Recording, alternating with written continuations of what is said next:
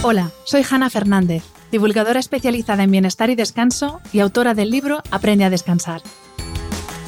Quiero darte la bienvenida a un nuevo episodio de mi programa de podcast A Guide to Live Well, una guía práctica de bienestar en la que descubrirás de la mano de los mayores expertos cómo cuidar tu salud y tu entorno para vivir más y vivir mejor. Una de cada cuatro. En el mundo, una de cada cuatro personas sufre o sufrirá un trastorno mental a lo largo de su vida. Según se desprende del estudio El estado de la salud mental en España, realizado por Sanitas en abril de este año 2022, en España cerca del 92% de las personas considera tener un buen estado de salud mental y bienestar emocional, aunque el 40,7% reconoce que podría mejorar y un 8,3% cree que no está en buen estado dos de cada tres personas encuestadas considera que la situación económica y laboral es un factor que les genera malestar emocional en sus vidas, especialmente entre las mujeres. Y los problemas derivados de las relaciones familiares o con personas cercanas son los asuntos que más afectan a la salud mental, algo que provoca inestabilidad emocional en al menos el 74% de los casos. La atención a la salud mental de las personas y comunidades es condición indispensable para el desarrollo de calidad de vida y el ejercicio pleno de una ciudadanía en la que se conjuguen los derechos y deberes. Así lo indica la Estrategia de Salud Mental del Sistema Nacional de Salud 2022-2026 del Ministerio de Sanidad. Sin embargo, los datos hablan por sí solos. En el episodio de esta semana vamos a intentar entender por qué está sucediendo esto y, más importante, qué herramientas tenemos a nuestro alcance para frenar esta espiral tan peligrosa de la mano de Sanitas, mecenas de esta entrega especial del podcast y de la mano de la doctora Soraya Bajat Pacios, jefa de Servicio de Psicología y Psiquiatría del Hospital Universitario Sanitas La Zarzuela, del Hospital Universitario Sanitas La Moraleja y del Hospital Virgen del Mar. Cuida tu mente es el nuevo servicio digital de psicología de Blue Ayu de Sanitas para la prevención y el tratamiento de la salud mental y emocional a través de cuatro pilares. La orientación diagnóstica, para ayudarte a entender lo que te está pasando y derivarte al especialista o especialistas más apropiados en tu caso si es necesario. El contenido digital personalizado en formato vídeo, audio, podcast, libro, para cuidar tu estado mental y emocional el acompañamiento y seguimiento mediante el registro de tus emociones, síntomas, recursos, estrategias para manejar el malestar, etc. Y el soporte profesional con acceso al mejor cuadro médico por videoconsulta y consulta presencial cuando lo necesites. A través del servicio Cuida tu mente de la app Misanitas podrás realizar una valoración psicológica online, acceder a los contenidos digitales personalizados y complementar la consulta de psicología con un recurso digital para mejorar la efectividad del tratamiento. Cuida tu mente es el nuevo servicio digital de psicología de la plataforma Blue Ayude Sanitas, para cuando necesites ayuda por dentro. Tienes toda la información en su web blueayu.es.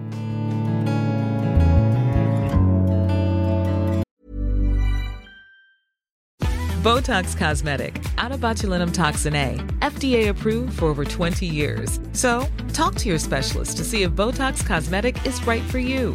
For full prescribing information, including boxed warning, visit BotoxCosmetic.com or call 877-351-0300. Remember to ask for Botox Cosmetic by name.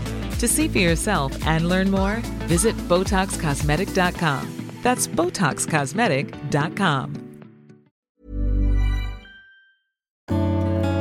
Bienvenida, doctora, bienvenida, Soraya, y muchísimas gracias por aceptar la invitación a este podcast. Bueno, muchísimas gracias a ti, Hanna, por invitarme a hablar de algo tan importante ahora mismo como es la salud mental.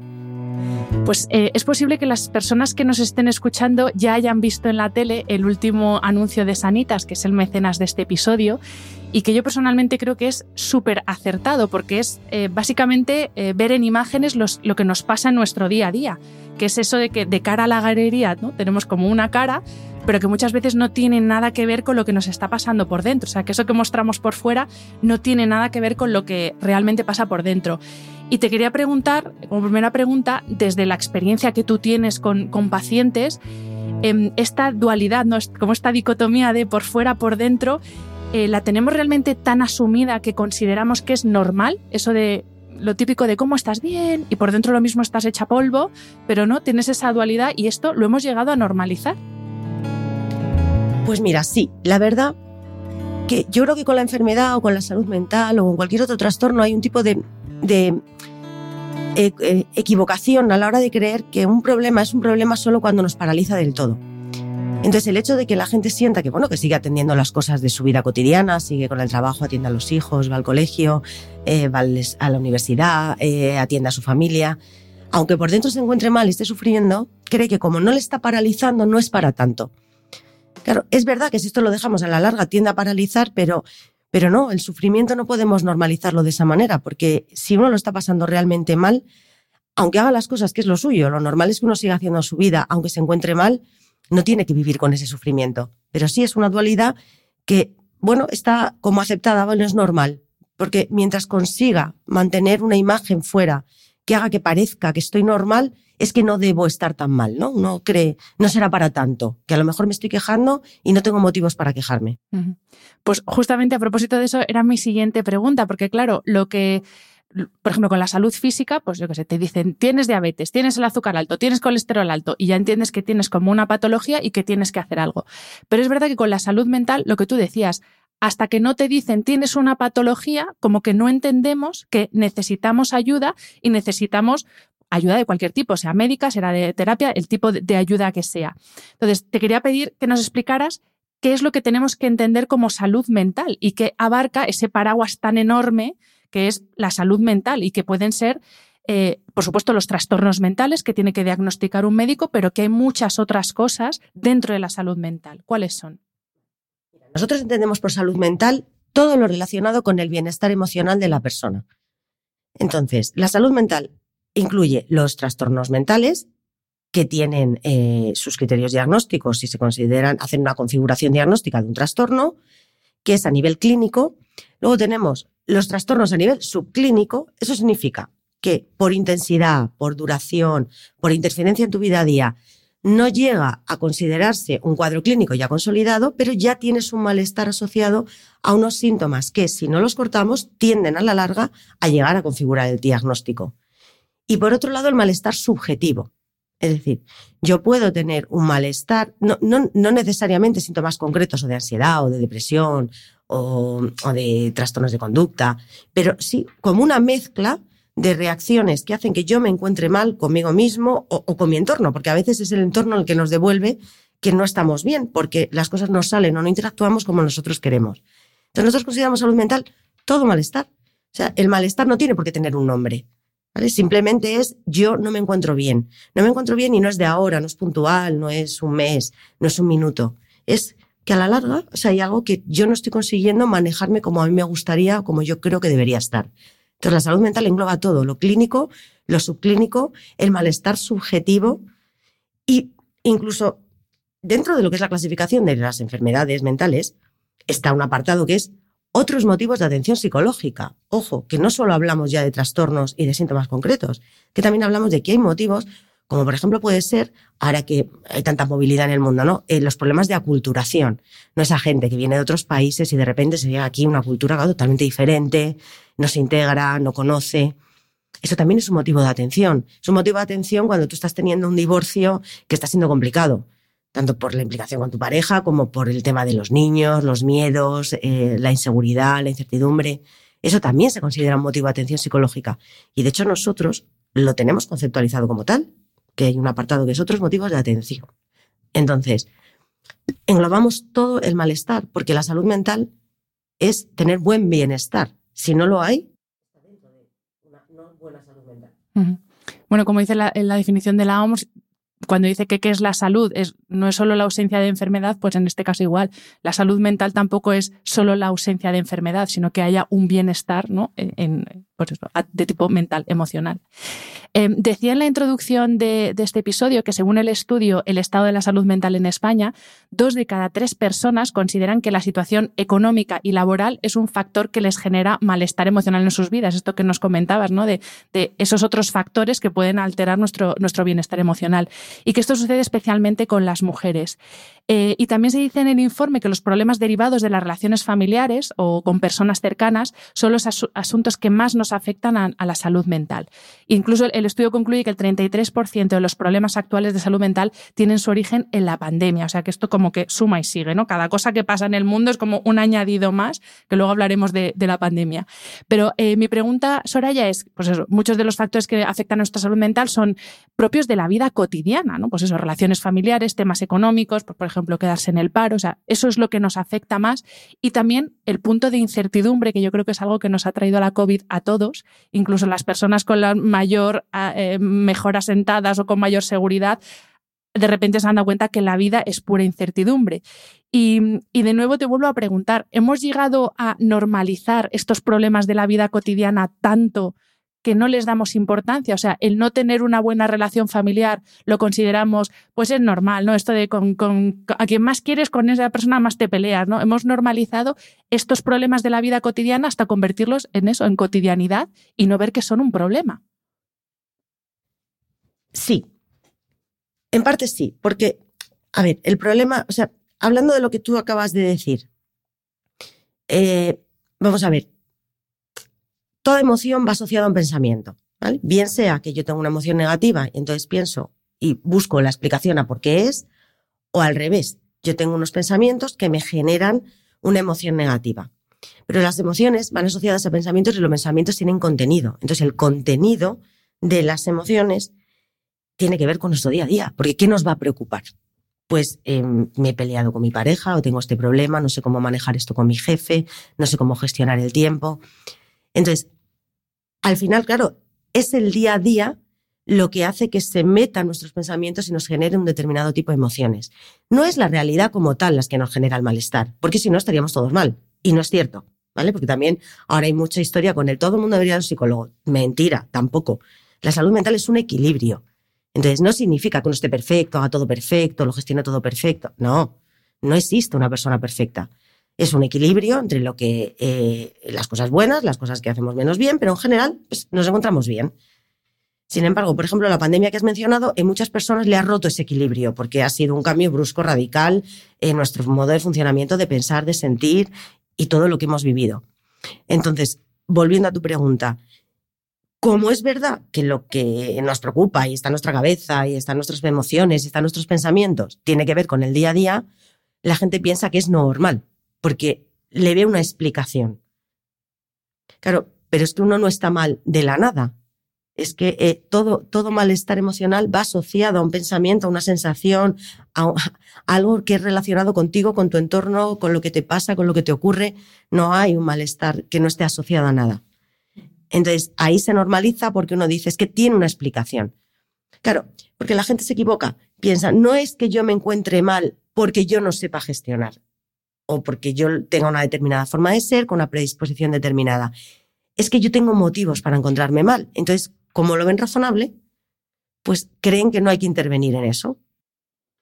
Y también porque yo creo que hablo como paciente, ¿no? En este caso, pero sí que es verdad que eh, muchas veces tenemos la percepción de que tiene que pasar algo gravísimo como para que tu salud mental se vea afectada, pues eso, pérdida de un familiar o una situación muy, muy grave. Y no, es que es, esa cotidianidad. Y también hablando de la cotidianidad, a veces como mucha gente a tu alrededor le pasa lo mismo, dices, ah, pues nada, esto como nos pasa a todos, es normal, aquí a callarnos y a, a tirar para adelante.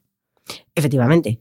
Pero fíjate, la gente tiene una creencia equivocada, porque cuando fallece un familiar, no tienes un problema de salud mental. De hecho, nosotros en consulta no tratamos los duelos, los duelos hay que vivirlos.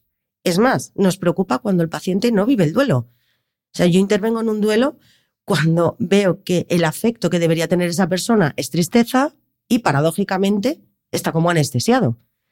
¿Vale? Porque es que a veces conceptualizamos lo contrario a lo, que es. ¿no? En una situación de duelo, lo lógico es estar triste. Es que si no estás triste, pues ahí es donde está el problema. Y, Soraya, ¿cómo podemos saber que eh, lo que nos pasa no es un mal día? Porque también es verdad que a, veces tendemos a dramatizar situaciones que no son un drama. Ojo, no quito importancia a las que sí que la tienen, pero eh, hay épocas en la vida que son malas rachas, hay días que es un mal día y ya está. Entonces, ¿cómo podemos distinguir eso de una situación en la que realmente necesito eh, ayuda? Que, también es, es normal sentirse mal, tener un día torcido y ya está, que tampoco hay que darle más drama del que tiene. Correcto. Vamos, es que de hecho la gente tiene una falsa creencia con que la salud mental es estar siempre contento, y no es verdad. La salud mental se define como coherencia situacional, es decir, yo tengo que estar acorde a lo que me ocurre. Si tengo motivos para estar enfadado, debería estar enfadado. Si tengo motivos para estar contento, contento. Si no, neutro. Si triste, triste. Pero dentro de un de justa medida. Entonces, ¿cuándo es cuando uno debe acudir a consulta o pedir ayuda profesional?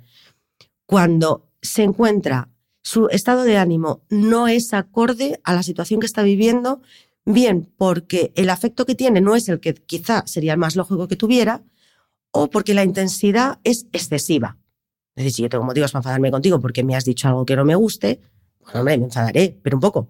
Si ese enfado implica que estoy tres días alterado y que no soy capaz de dejar de pensar en el enfado, a lo mejor yo tengo un mal manejo de la hostilidad. Y además, esto no es nuevo. Quiero decir, la gente en el fondo si se para a analizarse, lo sabe, porque las malas rachas son puntuales, adscritas a algo en concreto y se pasan. Eh, un mal día, un mal día lo tiene cualquiera. Bueno, de hecho lo tenemos todos, ¿vale? Entonces, eso lo sabemos. ¿Por qué? Porque no es permanente, no es continuo en el tiempo. Uno cuando ve que este conflicto que tengo hoy, que lo he tenido con mi pareja, es el mismo que yo tenía con mi madre y además es el mismo que a veces tengo con un amigo. O sea, uno a sí mismo, si se observa un poco, ya ve que hay una secuencia, ¿no? Que cada vez que le pasan determinadas cosas, responde de determinada forma y que eso le hace sentir mal a él o a su entorno. Entonces, la clave de nosotros que decimos para venir a salud mental es cuando notamos que hay algo que llevamos haciendo a lo largo del tiempo y el resultado casi siempre es negativo, entonces, claramente tenemos un patrón de conducta que, por lo que sea, no, hemos aprendido a manejarlo de una manera correcta. Cuando el malestar es sostenido, ya no es un día, ni dos, ni tres, sino que estamos con el mismo estado de ánimo una semana, otra, otra, y hay un cambio brusco, es cuando debemos pensarnos que a lo mejor nos está pasando algo que ya excede la normalidad. Y yo algo que siempre le digo a todo el mundo, hay que escuchar a la gente que nos quiere. Hay que escuchar a la gente que nos rodea, porque ellos muchas veces nos dan la clave y son los que nos dicen, mira, no te veo bien. ¿Vale? Y lejos de enfadarnos, que es lo que solemos hacer casi siempre, bueno, pues nos podemos enfadar un poquitín, ¿no? Pero luego debemos pensar, pues a lo mejor será verdad, que me están diciendo que no me ven bien, porque efectivamente algo me está pasando. También tenemos que no solo escucharnos a nosotros, que a veces como estamos en la vorágine del día a día, pues tampoco lo vemos, sino también escuchar a la gente que nos rodea, que nos va a decir, oye, te veo diferente, ¿no? Quizá la clave es te veo diferente, llevas un tiempo diferente cuando uno se debe plantear que es que a lo mejor sí estoy diferente. Mm. Sí, porque además, si eres tú el, el, que se analiza, puedes incluso llegar a, buscar justificación a, tus cambios de comportamiento, etcétera. Pero sí que es verdad que, y te voy a preguntar si puede ser un indicador, pues eso, cuando alguien que te quiere, la típica frase de es que no eres tú, o sea, no, no te reconozco. ¿No? Y si, eso, me, asientes con la cabeza, sí que entiendo que sí, pero cuando una persona que convive contigo te, dice, es que ya no eres tú, no eres, no eres la Jana que yo conocía, entonces es cuando tienes que decir, uff, pues lo mismo, lo mismo está pasando algo más que yo no estoy viendo. Efectivamente, efectivamente. Tenemos que aprender también a escuchar el entorno, porque el entorno nos devuelve muchas cosas tanto buenas como malas, ¿eh? que también hay gente que de repente te ve y te dice, jo, te veo súper contento. Pues a lo mejor no te has parado a pensar que efectivamente llevas una temporada que estás mucho más contento pero sobre todo cuando nos encontramos mal, porque la gente que nos quiere, también hay que pensar que es muy difícil decirle a una persona te veo mal. Entonces, cuando alguien tiene el valor de acercarse y decírnoslo, es porque nos está viendo realmente mal, ¿no? Y que lo hace con la intención de ayudarnos y de que nos paremos a reflexionar que a lo mejor pues no estamos tan bien como estamos creyendo. Sí. Y, bueno, y pero eso que no solo escucho, porque yo hablo en primera persona en este caso, yo tuve una depresión por agotamiento y mis dos mm, pilotos que saltaron fueron que mi marido me dijo, te pasa algo pero no eres tú. Y yo misma no me reconocía. O sea, era una persona, no tenía ganas de hacer nada cuando yo soy un terremoto. Y en ese momento es cuando dije, aquí, aquí algo no está pasando, no está bien y, está pasando algo y tengo que buscar ayuda. O sea, que el escucharse, y, pero sí, escuchar al entorno también es fundamental, porque a veces solo escuchamos para que nos regalen el oído y no nos gusta que nos digan, oye, es que es que no, eres tú, de realmente es que hace tiempo que no te reconozco. Eso no nos mola tanto, pero es muy útil. sí. Eh, Soraya, hace unos meses, eh, imagino que tú también lo verías, se hizo, se hizo eco la prensa de un estudio que se hizo por un organismo dependiente de Naciones Unidas en el que la verdad es que los datos eran realmente alarmantes. Y entre ellos lo que se decía es que España es el país del mundo en el que se consumen más ansiolíticos, que hay un 11% de la población que los toma. Y más grave aún, que en muchos casos es por automedicación. O sea, que no es que un médico o un profesional te diga tienes que tomar esto, sino que la típica pastillita de la, para dormir de la abuela que hay por casa y de vez en cuando, pum, me la enchufo porque no me encuentro bien, porque no duermo, por lo que sea. Realmente lo que estamos haciendo es como saltarnos el paso intermedio, que es eh, hay un problema, medicación y me salto el paso intermedio que sois vosotros los profesionales de la salud, que sois los que tenéis que decir, para este problema hace falta medicación, para este problema hace falta terapia, para este problema hace falta que divórciate porque tu problema claramente lo tienes en casa, que a veces también puede ser ese el problema, ¿no? y, en, uno de, esos artículos leí a uno de los profesionales que reflexionaba sobre este estudio y decía que es que lo que estamos haciendo es automedicar los problemas de la vida. Y pues eso, nos reíamos con el tema del divorcio, pero a veces un divorcio, tú lo has dicho antes, puede ser un, algo muy traumático y que puede ser la solución a problemas por los que está atravesando una persona. Y, lo que deberíamos resolver en otro lugar, lo estamos decidiendo resolver nosotros solos en casa, cogiendo el botiquín que tenemos ahí con el oracepan o lo que sea que tengamos y nos automedicamos y, y tiramos. Eso, ese estudio yo también lo vi hace tiempo y la verdad que bueno, lo veía porque lo veo en la consulta. Bueno, lo veo en la consulta y fuera de la consulta, eh, en el entorno de la gente que conozco, ¿no? A ver, automedicarse no hay que hacerlo nunca. Entre otras cosas, mira, yo voy a contaros un ejemplo personal, que yo esto se lo cuento mucho a mis pacientes, que esto es real, es mío. Yo fui un día a la peluquería, me entró agua en el oído y al día siguiente me levanté, oye, un dolor en el oído derecho, que no me extraña que los criterios diagnósticos de otitis pongan mal carácter, ¿eh? Porque de verdad, no, no, lo pone, lo pone, lo ponen dentro de los criterios diagnósticos, aparte del dolor, ta, ta, ta, ta, cambios en el carácter, porque el dolor es insoportable. Mi padre es médico, pero es psiquiatra. Entonces yo fui a mi padre y le dije, papá, ayer me entró agua en el oído, mira qué dolor tengo, tal. Y dice mi padre, uy, infección, antibiótico. Y yo, pues me, me fui, me hizo la receta, me compré el antibiótico, me tomé el antibiótico. Cuando terminé el antibiótico, a los cinco días me vuelve el dolor. Y digo, uy, ¿y esto? ¿Cómo me va a doler otra vez el oído si me acabo de terminar el antibiótico de 10 días? Y fui al otorrino. Efectivamente, el señor otorrino, nada más ver, me miró el oído, dijo, está perfecto, me apretó aquí en la mandíbula. Me dijo, tú lo que tienes es artritis de mandíbula. Que efectivamente tiene los síntomas como si fueran una otitis, que paradójicamente mejora con el antibiótico, pero no es el tratamiento. El tratamiento son antiinflamatorios y relajantes musculares. Entonces, a veces uno cree que tiene lo que no tiene. Entonces, la automedicación, y fijaros que yo pasé por un médico, solo que el especialista equivocado. Era de la cabeza también, solo que de otro sitio. Nunca se debe hacer porque uno se equivoca. ¿Cuál es el problema de tomar medicación sin, fíjate, aunque sea prescrita por un médico, sin hacer todo el trabajo. Y es que la medicación nos quita el síntoma, pero no cambia la causa. Si yo tengo un problema de gestión, de interpretación del mundo, de la realidad, de cómo vivo las cosas. Yo en un momento de pico de ansiedad me puedo tomar un Lexatin, un Orfidal, un Diazepam y efectivamente la ansiedad desaparece. Pero el problema no, con lo cual va a volver. Entonces, la medicación por sí sola, en determinados casos y sobre todo los más cotidianos, no resuelve porque mi forma de ser va a seguir siendo la misma. Si yo no cambio mi manera de procesar el mundo y de interpretar el mundo y de vivir el mundo y vivirme a mí mismo, evidentemente voy a volver a tener ansiedad. Con lo cual, esto es algo que va a ser cíclico y se va a seguir repitiendo una y otra vez. Entonces, es cierto que solo somos los profesionales los que debemos ayudar a eso. Porque es verdad que hay veces que se necesita la medicación, por supuesto, porque muchas eh, personas, eh, sobre todo el campo de la psicología, es no, la medicación no, ¿cómo que la medicación no? Hay que, hay que tratar todo, porque la mente, el cerebro es físico y como forma física funciona. Entonces, muchas veces se necesita un tratamiento combinado. El problema de no combinarlo es que yo puedo estar cambiando un síntoma, pero no estoy cambiando mi realidad, con lo cual, una vez que deje el fármaco, voy a volver a tener lo mismo. Entonces, es un problema de poca efectividad los tratamientos cuando se hacen mal.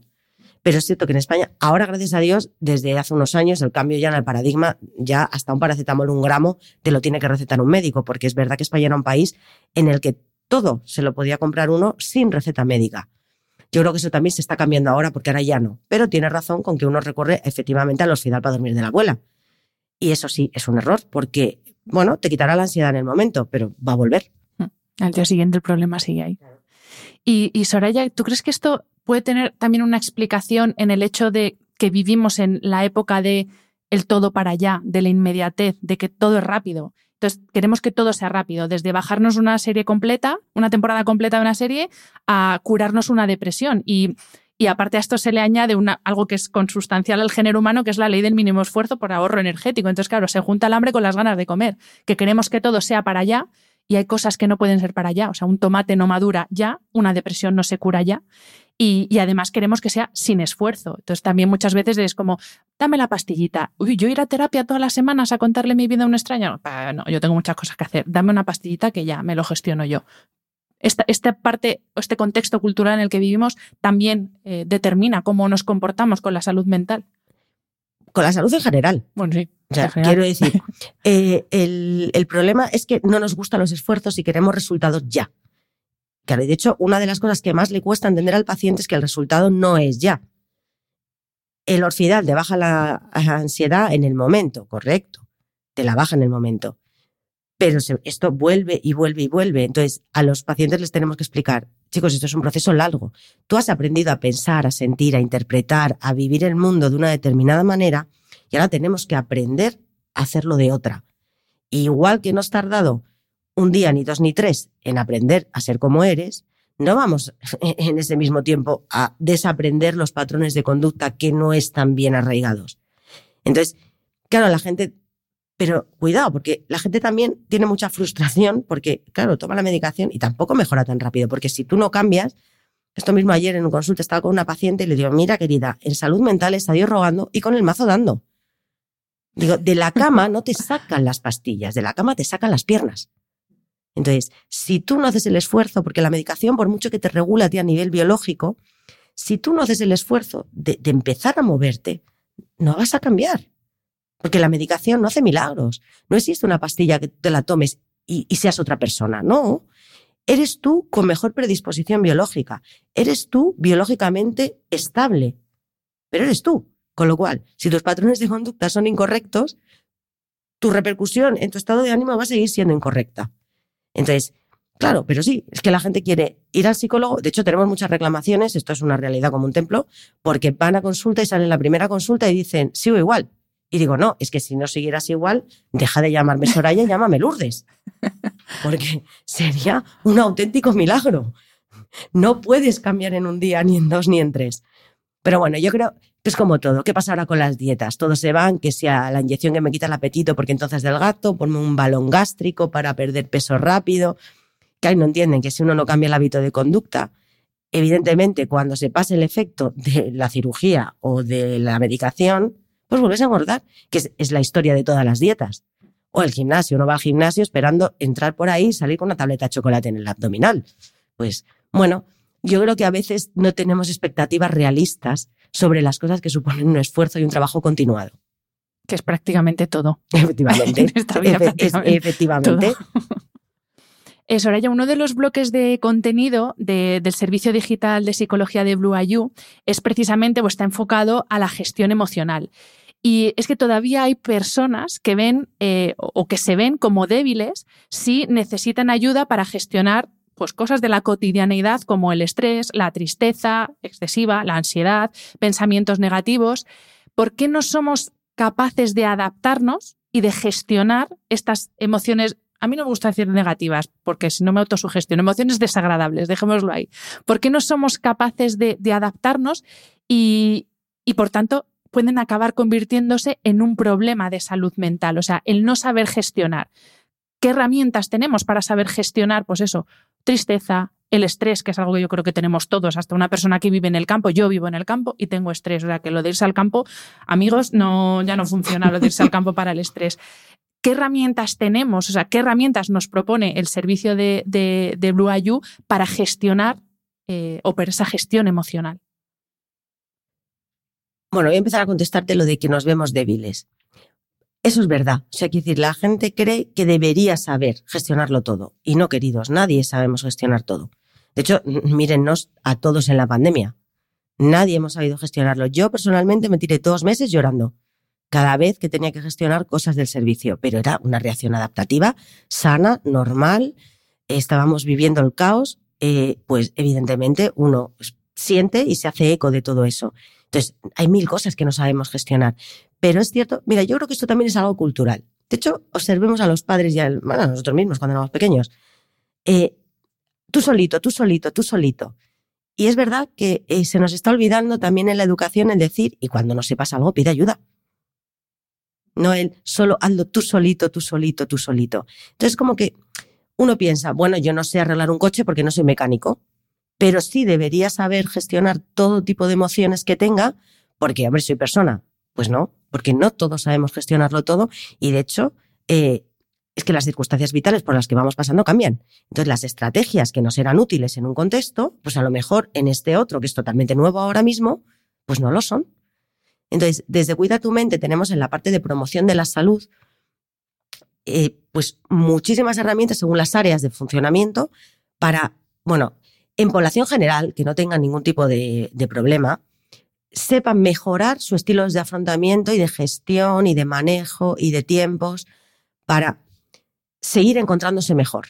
Y en la parte de intervención, que es donde entramos en juego los psicólogos, pues aquí estamos nosotros para ver exactamente qué es lo que te pasa a ti, qué herramientas tienes, de qué dispones y por qué no funcionan. ¿Vale? Porque estás utilizando a lo mejor estrategias menos adaptativas o estrategias que no están funcionando para el problema concreto que tú tienes en este momento es importante la diferenciación que has hecho para, que eh, no que no piense la gente que nos está escuchando que esto es una máquina, ¿no? Como cuando llamas a una centralita y te contesta una máquina respuestas automáticas, que el servicio no es ese, que hay una primera parte que es precisamente eso, cuando no hay una patología y simplemente son necesarias herramientas que desconocemos y luego, por supuesto, hay todo un respaldo de profesionales de carne y hueso, como tú, que, atendéis en el caso de que sea necesario, que eso sí que me, me, parecía importante. Luego vamos a hablar también de, de, esto más en detalle, pero bueno, sí que me parecía importante puntualizar que esto no es una máquina que te va dando respuestas random, ¿no? Según, si dice A, pues la respuesta de la máquina es B, si dice, no, no, que esto que es otra cosa bastante más complejo que todo eso. Pero eh, siguiendo con la pregunta anterior, Soraya, otro motivo sobre el que tenemos que poner el foco, eh, también según el estudio de Sanitas, porque es otro dato que arroja, es que el 69% de los encuestados no acude al psicólogo por una cuestión económica, que bueno, ahí no entramos en discusión porque cada uno eh, tiene la vida que tiene o los recursos que tiene, pero que un, un motivo importante es la vergüenza. ¿Por qué nos sigue dando vergüenza decir, o sea, cuando ya es una cosa del día a día? Ahora, gracias a Dios, ahí está el foco puesto en la salud mental. Afortunadamente, eh, ya no sois como, pues eso, el que cura al loco, ni los psicólogos ni los psiquiatras pero ¿por qué nos sigue dando vergüenza decir, yo misma lo reconozco, ¿eh? a mí me ha costado, hasta los 40 años no he sido capaz de decir abiertamente que he ido al psicólogo cuando lo he necesitado, me ha costado pues desde los 30 y pico hasta los 40 años calladita, que lo mismo decía que iba a ver a unas amigas cuando yo me iba a mi terapia, ¿por qué nos sigue dando esta vergüenza? Ryan Reynolds here from Mint Mobile. With the price of just about everything going up during inflation, we thought we'd bring our prices down. So to help us, we brought in a reverse auctioneer, which is apparently a thing. Mint Mobile unlimited premium wireless. Ready to get 30, 30, bit to get 30, bit to get 20, 20, 20, bit to get 20, 20, bit to get 15, 15, 15, 15 just 15 bucks a month. So, Give it a try at mintmobile.com/switch. slash $45 up front for 3 months plus taxes and fees. Promo rate for new customers for limited time. Unlimited more than 40 gigabytes per month slows. Full terms at mintmobile.com. Bueno, yo creo que hay dos factores. Hay una parte que es vergüenza, vergüenza hablar de lo que te pasa. ¿Vale? Porque, a ver, cuando viene la consulta, yo os voy a decir, ¿eh? No es fácil. O sea, llegar a un extraño que no conoces de nada y empezar a contarle cosas que no le cuentas a nadie, pues no es, no es fácil. Es cierto que una vez que das el paso, luego la gente le encanta. Y de hecho, eh, le cuesta hasta dejar de venir. ¿no? Es que, cuando te abres y te liberas dices esto, vamos, claro, todo suelto. Y, y, esa confianza y esa sensación de aquí puedo decirlo todo, puedo contarlo todo, porque es un sitio donde uno no, no es juzgado, uno es ayudado, pero no es juzgado. Pero ese primer paso, claro, es difícil porque tú te sientas delante de un señor o una señora que no has visto en tu vida, que no conoces de nada, y empiezas a contarle todas tus historias. No es fácil. Entonces hay una parte de vergüenza inicial que es cierto que es una vez que se vence es facilísima. Pero luego está la otra vergüenza, que es cómo no soy capaz de hacerlo yo solo. De hecho, eso es una frase que muchas veces es la primera que nos dicen los pacientes en consulta. O sea, que vengo enfadado porque ¿por qué yo no puedo y otros pueden? Entonces, también que entiendan que, que no, es que no todo el mundo puede. O sea, venir o no no es señal de poder. Cuidado. ¿Cuánta gente hay que, está, que necesitaría ayuda y no la pide? Muchísima. Entonces, eso de por qué tengo que venir, por qué no he sido capaz, o sea, me da vergüenza asumir que no he sido capaz de gestionarlo. ¿Qué va a pensar todo mi entorno? Que soy débil, que soy torpe, que soy un inútil. O sea, es verdad que hemos avanzado, o sea, antes era, van a pensar que soy loco, eso ya, gracias a Dios, se fue, pero ahora es ya más que van a pensar que soy torpe. Entonces, bueno, también, a ver, hemos avanzado mucho en la salud mental, yo llevo 20 años ejerciendo, no tiene nada que ver de cuando empecé ahora en la normalización, sea, yo he ido viendo, ¿no? Y viviendo la progresión, pero, por ejemplo, me voy más atrás con mi padre, o sea, la gente iba escondidísima, vamos, estaba en el corte inglés de compras, porque era una vergüenza. Bueno, hemos avanzado mucho, pero todavía nos queda mucho camino por avanzar. Que al final, pues igual que uno dice, me voy al dentista, me voy al otorrino, me voy al gine, pues me voy al psicólogo o me voy al psiquiatra. Porque, y el psiquiatra todavía, Todavía hay que más hacer sí, más sí. trabajo de normalización, porque Mm. ojo que la mente es física. Que yo muchas veces he hecho cursos y he empezado con una muñeca y le arranco la cabeza y le digo, chicos, ¿por qué todos vivimos así la, la- la salud mental? Como si nuestra Mm. mente fuera algo abstracto, que no tiene nada que ver de nuestra bioquímica. ¿no? La mente es física y a veces físicamente necesita ser tratada. Hmm. Entonces, bueno, estamos avanzando en ese terreno, pero sí, la vergüenza es un factor importante por las dos cosas. Por, ¿Por qué no he podido? Y ahora, ¿con qué cara voy yo? Yo, una señora que no conozco de nada, le cuento. Y, sobre todo en población masculina, que cada vez hay más. Eso te iba a preguntar, que No, claro, cada vez hay muchísima hombres- más masculina. O sea, eh, esto- y sobre todo ya en adolescentes y en gente joven, bueno, ya es una normalización, pero la gente más mayor, claro, no sabe hablar de sus sentimientos, pero es un tema cultural. Es que antiguamente las mujeres sí hablábamos de nuestros sentimientos, pero los hombres no. O sea, los hombres, recordemos todo, los hombres no lloran, eh, nunca, no expresan, que eso por, supuestísimo está cambiando. La- la- las nuevas generaciones no tienen nada que ver. ¿Vale? Con independencia de que nuestros cerebros sean diferentes y expresemos de manera distinta, eh, ahora los hombres expresan, pero claro, es que muchos no saben expresar. Es que también para ellos es difícil expresarlo porque no saben cómo. Yo solo he visto en, eh, pues eso, hombres ya de, a partir de mi edad, de 40 años, pues eh, imagínate, cabeza de familia, que es como, no, no, si es que yo soy el cabeza de familia, yo aquí soy el fuerte, ¿cómo voy a ser yo el débil si lo que yo tengo que hacer es, no, A- al resto de la familia tiro yo de la familia? Y precisamente en esos casos, justamente es cuando hace más falta casi el, el tener un apoyo externo. Cuando tú eres el sustento y el apoyo de tu familia, el tener ese apoyo externo casi es más necesario incluso.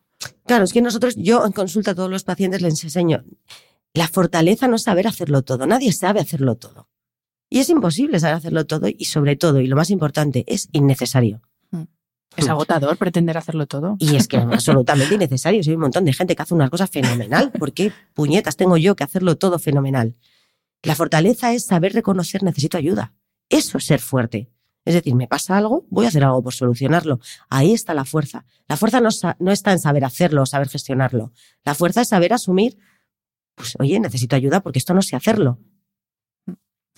Em, nos has hablado y has dicho ya varias veces que la, mente es algo físico y sí que es verdad que cuando hablamos de problemas de salud mental sí que eh, pues, eh, buscamos explicación en factores biológicos, en factores genéticos, ¿no? lo típico de la predisposición a, igual que tienes predisposición a colesterol alto, pues también en temas de salud mental tiramos ahí del tema hereditario, que habrá cosas que tengan predisposición genética, otras que no. Pero em, hay quizá un conjunto de factores que incluso puede que sea más determinante que esa predisposición o que esos factores biológicos, que es nuestro estilo de vida. O sea, todos esos hábitos, eso que repetimos cada día eh, y que pueden estar afectando, bueno, pueden no, que afectan directamente, bien o mal, dependiendo de cómo sean los hábitos, a la salud mental. Y es uno de los contenidos también que tenéis, y, y es uno de los pri- contenidos más resaltados dentro de Cuida tu mente, por eso, porque no puede haber, y si no corrígeme, no puede haber un, un bienestar, una salud mental, si no hay unos hábitos saludables. ¿Y cuáles son esos hábitos? Claro. Claro, es que no puede haber una buena salud mental si no hay una buena salud física. Entendiendo por salud física no que no tengas un trastorno. O sea, un trastorno físico, orgánico, no, porque la gente con enfermedades está sana mental. No me refiero a eso, me refiero, el cuerpo tiene unas necesidades básicas que hay que cumplir. Y una de ellas es el movimiento. El cuerpo no está diseñado prehistóricamente para estarse tumbado. El cuerpo está diseñado para moverse. Entonces, la gente que tiene trabajos muy activos, el ejercicio físico pues ya lo tiene complementado con su actividad, pero por desgracia la mayor parte de las personas pues trabajamos así, como estamos ahora tan ricamente todas aquí sentadas. Entonces, tenemos que complementar toda esa quietud con un movimiento, porque el cuerpo está diseñado para la actividad y para el descanso, para el movimiento y para la quietud, para todo. Entonces, para una alimentación sana, o sea, el cuerpo es prehistórico, el cuerpo no está diseñado para irse a un restaurante cinco estrellas, el cuerpo está diseñado para cazar, recolectar y comer eh, los alimentos básicos, efectivamente. Entonces, afortunadamente estamos en un momento bollante donde pues, podemos elegir nuestra alimentación, pero cuidado, sin olvidarnos que tenemos que cuidar nuestra salud. Y de hecho, el otro día tuvimos aquí eh, una charla de Nazaret Castellanos, excelente. Uy, fabulosa. Fabulosa. en el podcast también. Cómo nos, cómo nos explicaba que efectivamente la microflora eh, intestinal, en función del tipo de alimento que le des, activa unas otras partes del cerebro. Claro, porque el cerebro es orgánico. Entonces, en función de las sustancias que segregue, pues estarás de un estado de ánimo o de otro. De hecho, yo, cuando los pacientes esto no lo entienden, le digo, pero vamos a ver, el alcohol y las drogas, ¿por qué la gente lo consume? porque te cambia lo que sientes y te cambia lo que percibes. Que dicho esto, matiz, error gravísimo, ¿eh? No hay que consumir, que es fatal para la salud. no estamos incitando al consumo de nada. Es una explicación de una precisión. por qué, por, por, qué nuestra mente es orgánica. Si nuestra mente fuera algo abstracto, algo que fuera independiente de nuestra bioquímica, las drogas o el alcohol no, no nos cambiarían lo que percibimos. Sin embargo, lo hacen. ¿Por qué? Porque es física. Entonces, como algo físico, físicamente lo tenemos que cuidar. Y lo tenemos que cuidar con la alimentación, lo tenemos que cuidar con el sueño, lo tenemos que cuidar con el nivel de actividad, sobre todo todos aquellos que tenemos un estilo de trabajo que, es sedentario. Porque la persona que ya está todo el día trabajando en el campo no les hace falta ir al gimnasio. Ya están haciendo un ejercicio permanente, pero el resto, la gran mayoría que estamos quietos, sí debemos movernos porque el cuerpo está diseñado para moverse. Y al moverse está generando endorfinas, está quemando adrenalina. O sea, cuando dicen el, ejercicio libra tensiones, por supuesto, porque la adrenalina, que es lo mismo, la adrenalina, todo lo que activa el sistema simpático, que hace que tengamos una descarga de adrenérgica que se puede vivir como ansiedad, si uno está haciendo ejercicio físico, esa descarga va a los músculos, con lo cual no va al cerebro, ya no va a los pensamientos ansiógenos. Entonces, claro que hay que moverse, obvio, el cuerpo está diseñado para eso, claro que hay que comer bien, porque la alimentación depende de lo que luego segregue tu cerebro. De hecho, Fijaros, hay una cosa curiosa, eso lo habréis visto todos. La gente el día que empieza una dieta se siente mejor. Objetivamente pesa lo mismo, está igual de gordo o de delgado. Porque en un día o en dos o en tres no les ha dado tiempo a perder peso. Sin embargo, su estado de ánimo, o sea, observar a cualquier persona que empieza una dieta, desde el primer día se siente mejor, como si hubiera adelgazado. No, no, no has adelgazado. Objetivamente. Pero tu estado, tu cuerpo está mejor porque siempre que se hace una dieta para adelgazamiento se come mejor.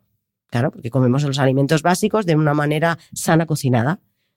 Entonces, es fundamental la alimentación para nuestro estado de ánimo. Y en Cuida tu mente, claro, tenemos mucho, pues enseñar, ¿no? Enseñar hábitos sanos de sueño, de, descanso, de ejercicio, pero todo en su justa medida, cuidado, ¿vale? Porque tanto el exceso como el defecto es perjudicial. Hablemos de sueño, porque este podcast es sobre bienestar, pero sí que es verdad que yo estoy muy centrada en el tema de sueño y descanso, es mi batalla personal porque creo que también se nos ha ido un poco la olla en centrarnos mucho en, y esto hablo de nuevo en primera persona, mi, depresión por agotamiento fue porque dije, ¿para qué voy a dormir? Si yo puedo estar trabajando 24 horas al día, como súper bien, hago ejercicio, medito, yoga, lo hago todo bien, menos dormir. Que eso, pues yo ya decidí que para qué iba a dormir y así, así acabé como acabé. Entonces, creo que no le estamos dando todavía la importancia que tiene al descanso también para nuestra salud mental, para ese equilibrio emocional. Todos sabemos cómo te levantas al día siguiente de no haber pegado ojo. Es que no te soportas ni tú pero no entendemos que eso cronificado en el tiempo no puede tener beneficios positivos, que va a tener necesariamente beneficios negativos. Es algo que también eh, está incluido en el servicio de Cuida tu mente, pero sí que te quería pedir, Soraya, que nos hables específicamente de cómo afecta el descanso y el sueño, porque el sueño es lo que hacemos por la noche, pero el descanso durante el día, ojo, que también es importante a nuestra salud mental. Y sobre todo a partir de lo que tú ves en consulta. No sé si tú ves gente que lo que le pasa es que duerme cuatro horas. Sí, claro, por supuesto. O sea, de hecho, el sueño, tanto por exceso como por defecto, es una de las principales formas que se altera cuando uno no se encuentra bien. Vamos a ver, el cuerpo es primitivo, el cuerpo tiene su propio ritmo circadiano, su propio ritmo de vigilia-sueño y no lo podemos alterar. O sea, hay unas necesidades básicas que si no están cubiertas, No podemos tener las necesidades altas. Tenemos que empezar por las básicas. Y el sueño es fundamental. O sea, esto es como el teléfono. Si no lo apagas nunca se te termina rompiendo. El cerebro tiene que descansar. Porque además el cuerpo segrega diferente en vigilia que durmiendo. Y es necesario todo, todo, todo, todo, todas las hormonas y todos los neurotransmisores, todo lo que se segrega es necesario, tanto el de día como el de noche. De hecho, mira, esto todas las que son madres lo saben, con el rollo de que no cojas tanto al niño porque eh, lo despiertas, porque los niños, eh, si no duermen, no crecen. Y es verdad, en parte, porque la hormona de, de crecimiento se segrega durmiendo. Entonces, el cuerpo está diseñado para las dos cosas, para la vigilia y para el sueño. Y es igual de malo no dormir que dormir en exceso. Las personas que van en el espectro más de la ansiedad y de las estructuras ansiosas tienden a sobreocuparse, la sobreactividad y por tanto menos horas de sueño, igual que en los cuadros depresivos es al revés. Porque de hecho la depresión es hasta eso, ¿no? Que es una depresión geográfica, una ausencia de terreno. Y en, el, en lo emocional es una ausencia de actividad, una ausencia de energía. Entonces, es tan malo uno como el otro, ¿vale? Porque el cuerpo tiene que tener correctamente definido los, las horas de sueño y las horas de vigilia. Y no, no, podemos jugar con eso, porque estamos, ya es que no estamos jugando con nuestra salud mental solo, estamos jugando con nuestra salud física también. Mm, totalmente. Em, para la Organización Mundial de la Salud, esto lo hemos dicho antes, la salud mental se define como un estado de bienestar, también lo has dicho tú, en el cual la persona es consciente de sus propias capacidades, puede afrontar las tensiones normales de la vida y puede trabajar de forma productiva y fructífera y es capaz de hacer una contribución a su comunidad. Esto es la definición de la OMS. Y yo de aquí he extraído una serie de términos para que, si te parece, hablemos de cómo son de relevantes para cuidar nuestra salud mental. Em, el primero que, em, que he extraído es el de trabajar de forma productiva. Y claro, primera pregunta, en este mundo que vivimos de la hiperproductividad, que hasta las horas de ocio tienen que ser productivas porque tengo que generar un contenido que luego tengo que subir a redes para que todo el mundo vea que estoy haciendo sin parar, ¿cómo gestionamos este no parar de hacer para que no afecte a nuestra salud mental? Porque claro, yo siempre digo, si yo fuera un monje budista, que estoy en el Tíbet sentada en una roca, es muy fácil parar de hacer. Pero en el mundo en el que vivimos todos, no es tan fácil parar de hacer, porque, joder, también hay muchas cosas que queremos hacer, que no es malo el hacer cosas. Entonces, ¿dónde encontramos ese equilibrio para que tanto el trabajo como nuestra vida sea productivo, sea fructífero, sin que sea en detrimento de nuestra salud mental? El trabajo productivo se define como. O sea, ya no es una cuestión de tiempo, es una cuestión de capacidad y aptitud para el trabajo. O sea, nosotros llamamos trabajo productivo a saber trabajar de forma que el tiempo que estés trabajando sea eficiente. ¿Eso qué significa? significa que el cerebro no puede estar 16 horas al día activo. No puede. O sea, no puede porque pierde concentración. Tú le puedes forzar a que esté activo y tú puedes estar 16 horas al día, pero evidentemente la calidad del trabajo no va a ser lo que llamamos trabajo productivo. El trabajo productivo es aprovechar nuestros, nuestros tiempos óptimos de atención y concentración para que lo que hagamos se haga de una forma correcta en un tiempo razonable. ¿Qué ocurre? Que la gente lo alarga y además al alargarlo lo que entramos es en falsas creencias. Y voy a poner un ejemplo concreto porque si no esto es difícil de entender. O sea, el cerebro está diseñado para estar 7-8 horas en concentración, no más. ¿Vale? Porque pasado, pasado ese tiempo, el cerebro, y bueno, y en función de la complejidad, a veces menos, ¿vale? Entonces, el, cerebro pasado ese tiempo ya no está funcionando bien, ¿vale? Porque ya la atención ya no puede estar tan sostenida, la concentración no puede estar igual. Entonces, ¿qué pasa? Que la gente a veces nos cuesta parar. Me incluyo, ¿eh? Que yo soy igual. Hasta que, que ahora os voy a contar. Eh, entonces, uno al final dice, no, lo hago hoy porque mañana por la mañana. Entonces me voy a agobiar porque no me va a dar tiempo. ¿Qué pasa? Que lo estoy haciendo hoy después de 8, 9 o 10 horas trabajando. Con lo cual tardo dos. Y mi cabeza dice, ves, menos mal que lo hice hoy. ¿Por qué he tardado dos horas? Error. Has tardado dos horas porque lo has hecho hoy cansado. Y tu cerebro ya no es igual de y tardas muchísimo más. Esto mañana por la mañana, despejado, tardas media hora. Entonces, el problema es que al final nos vamos dando la razón, porque digo, ¿ves cómo, ¿ves cómo tenía que hacerlo? He tardado dos horas. y no somos capaces de ver que no, no hubieras tardado dos horas si lo hubieras hecho bien. Y lo más importante es que uno se tiene que conocer. Es importantísimo. No todo el mundo funciona igual a las mismas horas. Yo, por ejemplo, soy vespertina, no soy matutina. De hecho, lo de hoy, chicas, fatal. La próxima vez a las 5 de la tarde. ¿Vale? ¿Ves? Ahí me matas a mí, porque yo soy matutina Claro, extrema. claro. Tiene que ser 12 el 12 de la mediodía. Ni mañana. para ti ni para mí. Venga. Claro. Entonces, uno tiene que conocerse y tiene que saber cuáles son sus horas mayores de concentración. Entonces, los que somos vespertinos, esos que somos más productivos por la tarde-noche, pues debemos invertir la mañana en actividades mucho más dinámicas, menos rutinarias o que nos requieran menos capacidad de concentración y dejar aquellas tareas que impliquen una concentración extrema en las horas en las que sabemos que estamos mucho más concentrados. Y al revés, es decir, tenemos que aprender a conocernos, a saber yo cuando funciono mejor cómo y distribuirme, porque trabajemos donde trabajemos, siempre hay horas que podemos, eh, siempre hay cosas de trabajo que podemos hacer y que podemos elegir cuándo las hacemos. Entonces tenemos que saber priorizar, que eso es fundamental, porque esa es otra. Problema del siglo XXI. Todo es igual de urgente e importante. No, no todo es igual de urgente e importante. Hay cosas urgentes, hay cosas importantes y hay cosas accesorias. Y hay cosas que son absolutamente prescindibles. Entonces tenemos que aprender a poner las cosas en su justa medida e ir realizándolas según las necesidades reales. Y no el querer que tengo que hacerlo todo. Yo, por ejemplo, cosas concretas veo pacientes, ¿no? lista, llevar a los niños al cole, comprar no sé qué, ta, ta, ta, ta, ta, preparar el álbum de fotos. ¿Cómo que preparar el álbum de fotos? ¿Lo vas a enseñar en algún? ¿Tienes un evento? No. Entonces, fuera de la lista. O sea, algo que puede. O sea, en las listas de tareas uno no pone ni lo que ve, por ejemplo, ordenar el cuarto. Pues ya lo ves, está desordenado. O sea, no, no se pone ni lo que es visible ni lo que es totalmente accesorio. Porque al final nos sobrecargamos. Entonces, ya no es que estemos agotados por lo que hacemos, estamos agotados por lo que creemos que tenemos que hacer, que es mucho peor. Entonces, hay que saber aprender a priorizar, a gestionar, a elegir y a no sobrecargar. Eso es el trabajo productivo. Jo, es que lo de las listas, yo el día que dejé de hacer listas de esas de la- ordenar el armario, típico, cambio de armario, pues si hace frío, si es que ya te lo pide el cuerpo que busques el abrigo, no te lo tienes que apuntar, pero a veces como que, no, mentalmente parece que nos da tranquilidad el tener apuntado eso, hasta el cambiar el armario cuando cambia la temporada. El problema es que eso lo que nos da es intranquilidad. Quiero decir, a ver, yo evidentemente yo funciono mucho con listas, pero listas de cosas que se me pueden olvidar, como gestionar esto, cambiar esta cita, cosas que puede que a mí se me olviden. Pero nunca hay que poner en una lista lo que veo. Si yo veo que mm, tengo que limpiar la casa porque tiene su suciedad, pues no lo tengo que poner, si lo estoy viendo todos los días. No tengo que poner que tengo que hacer la cama.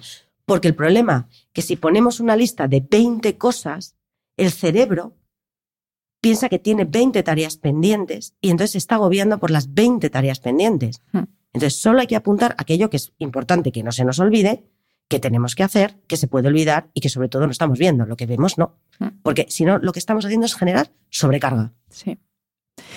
El otro componente que, que venía en esa, de- en esa definición de la OMS eh, habla de la contribución a la comunidad. Y esto es algo que además también es otro de los bloques temáticos que, que hay dentro de la biblioteca de contenidos de Cuida tu mente, que tiene que ver con ese bienestar relacional, que al final somos seres sociales y necesitamos tener relaciones con otros seres a poder ser en carne y hueso, o sea, lo de la pandemia fue una excepción, pero a poder ser en persona y relaciones que sean o sea, realmente profundas, ¿no? No este tipo de relaciones que yo lo percibo mucho a través, sobre todo de las redes sociales, que se generan como relaciones muy superficiales, que enseguida se llama uno amigo al otro y es como, no, no, o sea, yo amiga, es mi amiga Susana, que es como mi hermana, el resto es otro nivel, ¿no? De amistad. Entonces, para volver al tema de la salud mental, ¿cómo de importante es tener esas relaciones, relaciones estables, relaciones honestas, relaciones sinceras, relaciones que son de apoyo, que son como esa red, ¿no? Que te sustenta, esa red social que te sustenta, la de verdad. ¿Cómo es esto de importante para nuestra salud mental? Bueno, el, el apoyo social y el estar integrado socialmente es fundamental para la salud mental. De hecho, ya la definición de salud a secas es bienestar biopsicosocial, es decir, dos de las terceras partes hacen eh, relación a la salud mental y una de ellas es la social. Porque de hecho, para estar bien, tienes que estar integrado en tu entorno. Es más, Mucha gente Sí. se cree que está bien y es el entorno el que le devuelve, no, porque tienes conflictos en tu casa, en el trabajo, eh, con el dependiente de la tienda, con tu hijo. Entonces, el bienestar implica saber estar en sociedad y relacionarnos bien en sociedad. De hecho, son en todos los trastornos el pilar de la interferencia. Es decir, el, o sea, no solo que tengan los síntomas, sino que me generen interferencia a nivel social, familiar, académico, eh, laboral. Entonces, la parte social es fundamental. Sí que es cierto que nosotros enseñamos en salud mental que hay muchos tipos de relaciones. Lo importante no es la cantidad, sino la calidad y también las expectativas. Porque efectivamente, lo que tú has dicho antes, esas relaciones también nos dan eh, un feedback y nos hacen sentir bien. Pero tenemos que saber bien qué tipo de relaciones y qué podemos esperar de cada tipo de relación. Porque hay relaciones familiares que tienen un tipo de vínculo y un tipo de relación con amigos íntimos que no tienen que ser 100.000. ¿vale? Es que eh, no es cantidad, sino calidad. Y con esos tenemos ese tipo de relación. Y luego hay compañeros y luego hay colegas, por decirlo de alguna manera, que podemos pues, ir de compras, ir a una fiesta, ir a tomar algo, pero bueno, que luego a la hora de intimidad tampoco es que tengamos mucha. Y es bueno, y es bueno tener muchos roles sociales diferenciados. Lo que, lo que genera muchas veces conflicto es que esperamos en determinados roles expectativas que a lo mejor serían de otro. ¿no? Entonces nosotros también enseñamos, bueno, qué, qué, qué tipo de relaciones tienes, qué es esperable en cada tipo de relación, dónde no te debes frustrar, dónde no debes acudir. Bueno, y también aprender a manejar ese entorno social, pero para la salud mental, si tú no estás integrado socialmente, tienes un serio problema. De hecho, el aislamiento social es uno de los criterios de trastorno mental. ¿Vale? Porque, Mm. o bien porque tú no lo desees, que si ya tú no deseas esa interacción social es porque claramente algo te pasa, o bien porque no sepas manejarte socialmente de una manera correcta. Totalmente de acuerdo, sí, sí. Es que yo, fíjate, estaba pensando, estaba acordándome de un congreso que estuve hace poco de la Sociedad Española de Medicina Antienvejecimiento y Longevidad. Y bueno, pasa, la creme de la creme de la medicina y, es gente muy avanzada, porque claro, todavía es, es un- una parte de la medicina que está en, en proceso, está en desarrollo. Y fíjate que no hubo catedrático, o sea, de todos los estratos, jerarquías, por así decir, que no pusieran el foco en lo importante que es eh, las relaciones personales para el cuidado de la salud y para tener una longevidad sana. Y fíjate, es que en todas las charlas de todas las ponencias tengo apuntada la misma frase, que todavía científicamente no se ha demostrado que haya nada que funcione mejor para, la para tener una buena salud y una longevidad sana que tener unas relaciones sociales sólidas y de calidad. Me, quedé como diciendo, al final, pues eso, los que están estudiando la fisiología, todo, o sea, hasta, hasta la, más, la mínima función de la célula del no sé qué para el envejecimiento, que es el telómero, que es el no sé cuántos, pero oye, al final de la charla, todas las diapositivas, cuidad las relaciones personales, divertiros y disfrutaros más y, y no, no os preocupéis tanto por cosas que no so- por las que no hay que preocuparse, porque todavía no hay nada que, que funcione mejor para eso, para tener una salud y envejecer sanos, que eso, pues es que me he quedado pensando porque me he acordado del congreso y digo, si es que al final, pues lo que tú dices, somos más primitivos de, los que, de lo que nos pensamos. Y hemos llegado hasta aquí basándonos en, en unos pilares que son los pilares de nuestra evolución y uno de ellos es la vida en comunidad y esas relaciones fuertes. Pues Soraya, voy a hacer un pelín de abogada del diablo con respecto a la, al servicio de Cuida tu mente, porque bueno, es, indiscutible, yo creo que eso, todos los que somos usuarios lo, podemos ver que Sanitas eh, está a la cabeza de, ofrecer soluciones de medicina digital, eh, está a la cabeza de innovación, de aplicar la tecnología y ponerla al servicio de nuestra salud. Pero claro, yo ahí, ahora es lo de abogada del diablo sin querer eh, tirar piedras contra la tecnología, porque nos está permitiendo grabar esto, a mí me permite trabajar, pero claro, yo me pregunto, ¿cómo la tecnología puede ayudar en un tema tan delicado como es el cuidar la salud mental de las personas? Volviendo a lo que decíamos antes, que hay distintas fases en el tratamiento y que obviamente no solo hay tecnología, que luego, tanto detrás de la tecnología como de otros servicios, estáis los profesionales, pero para quien nos está escuchando, ¿cómo puedo entender que la tecnología que además es como uno de los enemigos ¿no? actualmente de, de, la salud mental mal utilizada, ¿cómo podemos entender que la tecnología también nos puede ayudar a cuidar nuestra salud mental? Mira, pues eso mismo que tú has dicho de abogada del diablo lo hice yo cuando me presentaron este proyecto. Claro, es que a veces creemos que es o una cosa o la otra. No. No es, o sea, la tecnología por mucho que, por ejemplo, tú te valgas de ella para vivir, no va a haber una inteligencia artificial que hable y sienta como tú. Mm. ¿Vale? Y en salud mental, en, en nuestro programa de Cuida tu mente, tampoco. Es decir, esto es algo que, tanto desde la parte de promoción de la salud, donde todo el contenido es autoguiado para mejorar, puesto que no tienes ningún tipo de problema y tú además te encuentras bien, todo está escrito, hecho, supervisado, redactado por psicólogos, es contenido clínico, solo que contenido clínico adaptado a la autoayuda. Iba a decir una tontería, pero pues la voy a decir y si no... Ya nos Entonces, regañarán. Esto es como montarte tu mueble de Ikea, ¿no? Quiere decir, no necesitas ser carpintero porque tienes todas las instrucciones, porque ya te lo pone ahí. Pues en la parte de promoción, así es, es contenido hecho por psicólogos, hecho para que los usuarios puedan aprender a mejorar su salud mental porque ya la tienen bien. Y en la parte de asistencia, la inteligencia artificial, que es la, yo, a mi juicio, claro, como asistencial, es la más interesante, es la inteligencia artificial trabaja conmigo. La inteligencia artificial no solo está hecha por psicólogo, ¿vale? Que está las preguntas, las respuestas, lo que, lo que, lo que sigue, lo que persigue, lo que ayuda, la parte psicoeducativa, sino que además es que lo estoy orquestando yo. Es decir, tú vienes a mi consulta y yo me valgo de esa herramienta digital para hacer el seguimiento interconsultas. Vamos, lo que antiguamente era el papel. Que Sí. los psicólogos nos eh, caracterizamos por mandar deberes que la gente hacía en papel. Bueno, pues nosotros lo que hemos hecho es hacer una herramienta psicoeducativa con inteligencia artificial que sustituya ese papel de antaño por un recurso digital de mucho más fácil acceso, mucho más atractivo, que te facilita el hacerlo, que te facilita, el- como son conversaciones, que tú te metas, hagas registro, que podemos llevar ese día a día para que yo luego como profesional en consulta lo vea y pueda trabajar sobre lo que te ocurra. Entonces es un trabajo conjunto. Por eso yo a veces le llamo el coterapeuta virtual, porque me ayuda a mí en mi terapia. No me excluye. El, el- el coterapeuta no va a hacer mi trabajo. El coterapeuta me va a ayudar en mi trabajo. Entonces, no hay esa dicotomía, porque no es uno u otro, que son los dos. Pues, eh, Soraya, muchísimas gracias. Es que me quedaría aquí charlando contigo horas, pero vamos a poner fin aquí a esta entrevista. Te agradezco muchísimo tu tiempo y te agradezco muchísimo que también hayas puesto tu experiencia y tu know-how y tu todo eh, al servicio de una herramienta que yo, la verdad es que la veo alucinante. Incluso lo veo como un paso intermedio para eso que hablábamos antes, ¿no? De personas que lo mismo les da vergüenza, les da reparo, no saben por dónde empezar. Pues lo mismo es una vía de entrada también para que entiendan lo que tú has dicho que es súper importante, que es preventivo, que hay una parte preventiva, que no hay que esperar a tener una depresión para atajar un problema. Y esa parte preventiva nos puede ayudar una herramienta como Cuida tu mente.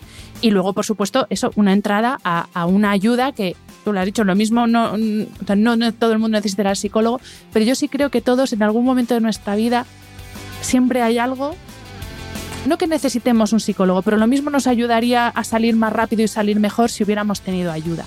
Entonces, bueno, eh, aquí lo dejamos. Infinitas gracias por tu tiempo. Ha sido un placer charlar contigo y espero que no sea la única vez que vienes a este podcast. Ya quedas invitada para, para volver cuando quieras. Pues muchas gracias. Acepto la invitación porque a mí me ha encantado estar compartiendo esto contigo también. Pues gracias, Soraya, y gracias también a Sanitas. Os recuerdo que podéis encontrar todos los detalles sobre el servicio Cuida tu mente de Sanitas, que es mecenas de este episodio especial, en la web blueayu.es. Mil gracias.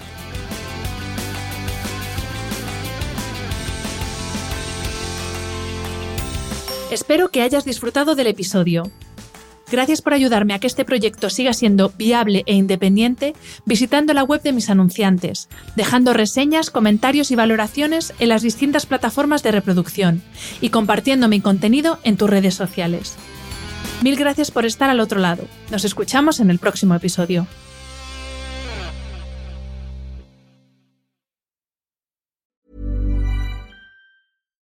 Botox Cosmetic, out of botulinum toxin A, FDA approved for over 20 years. So, talk to your specialist to see if Botox Cosmetic is right for you.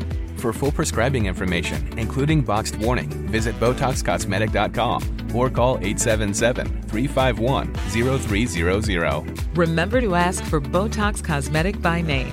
To see for yourself and learn more, visit BotoxCosmetic.com. That's BotoxCosmetic.com.